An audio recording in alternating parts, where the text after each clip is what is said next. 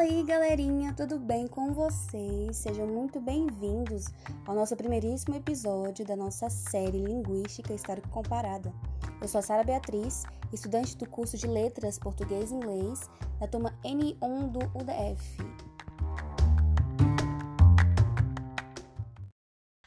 E para começar esse primeiro podcast, eu queria começar fazendo uma pequena pergunta bem simples, caso vocês fossem me responder. Mas respondo para si mesmo.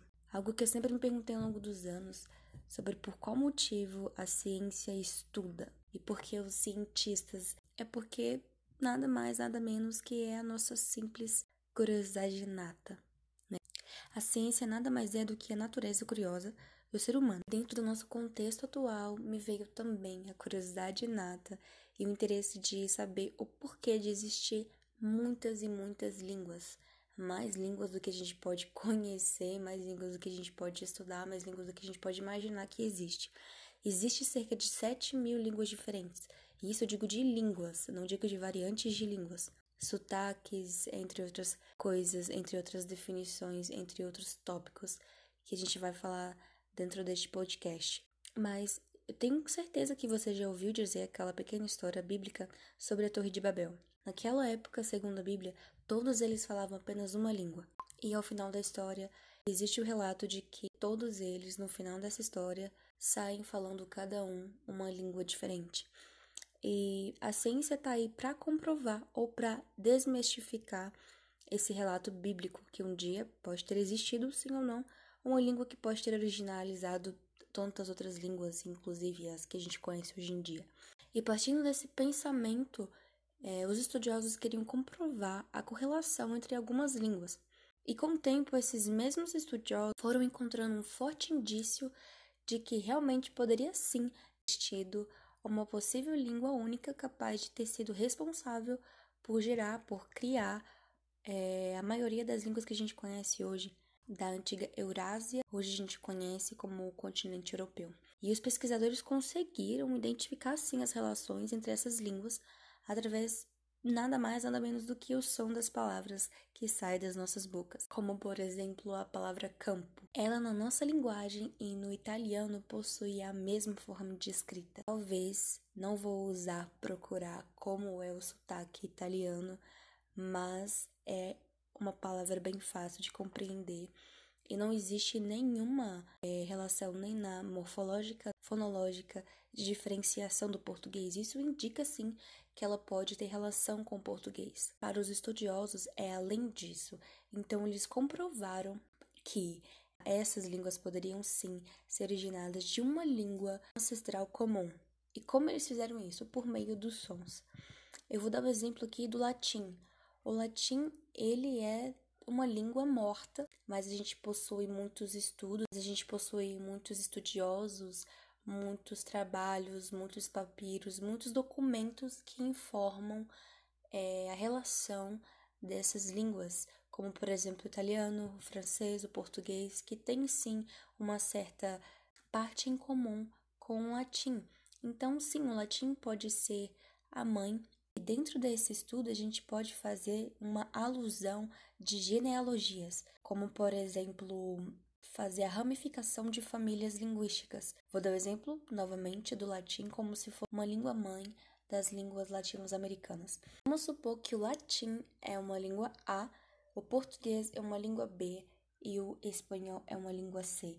Então a gente pode comparar essas três línguas e realmente comprovar a familiaridade que as duas línguas B e C têm com a A.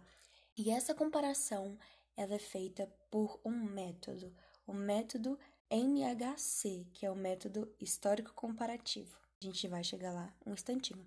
Existem cerca de seis famílias linguísticas e vamos estudar hoje somente a família indo-europeia.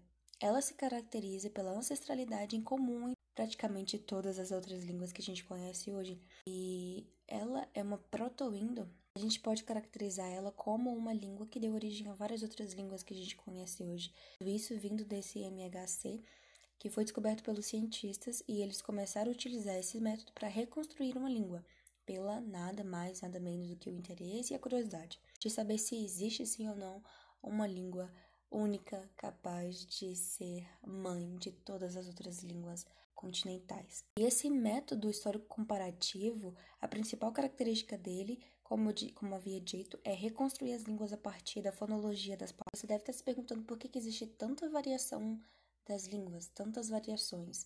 É aquele velho ditado quando você estudava na parte de física, lá na escola do ensino médio ou até na faculdade também, sobre a capacidade que as coisas têm de não ter fim, apenas uma transformação.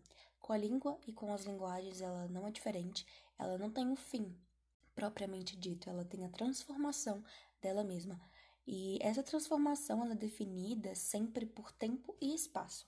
O espaço, a nomenclatura de diatópica e o tempo pela diácrona. E essas mudanças elas sempre vão ser voltadas é, como um círculo para tempo e espaço, tempo e espaço, tempo e espaço como fatos externos. E como fato interno, a gente tem a questão da cultura, a questão dos fatos históricos, a questão dos grupos sociais, enfim, esses são os vários fatores internos e externos que podem modificar uma língua. E o fato de haver tanta cultura, tanta mesclagem de línguas, tantos grupos sociais, tanta disputa territorial é o que define de haver tanta diversidade de línguas no mundo inteiro.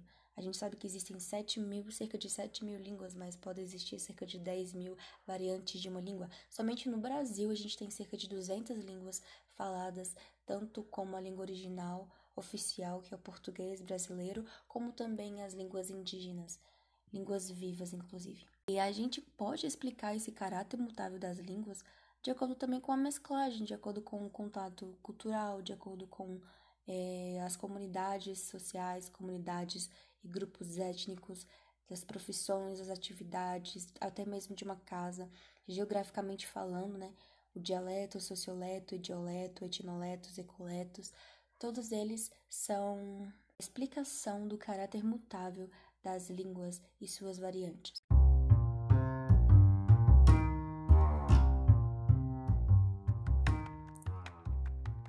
Então, galera, é isso. Espero muito que você tenha gostado deste podcast. E eu espero você no próximo. Até mais. Tchau, tchau.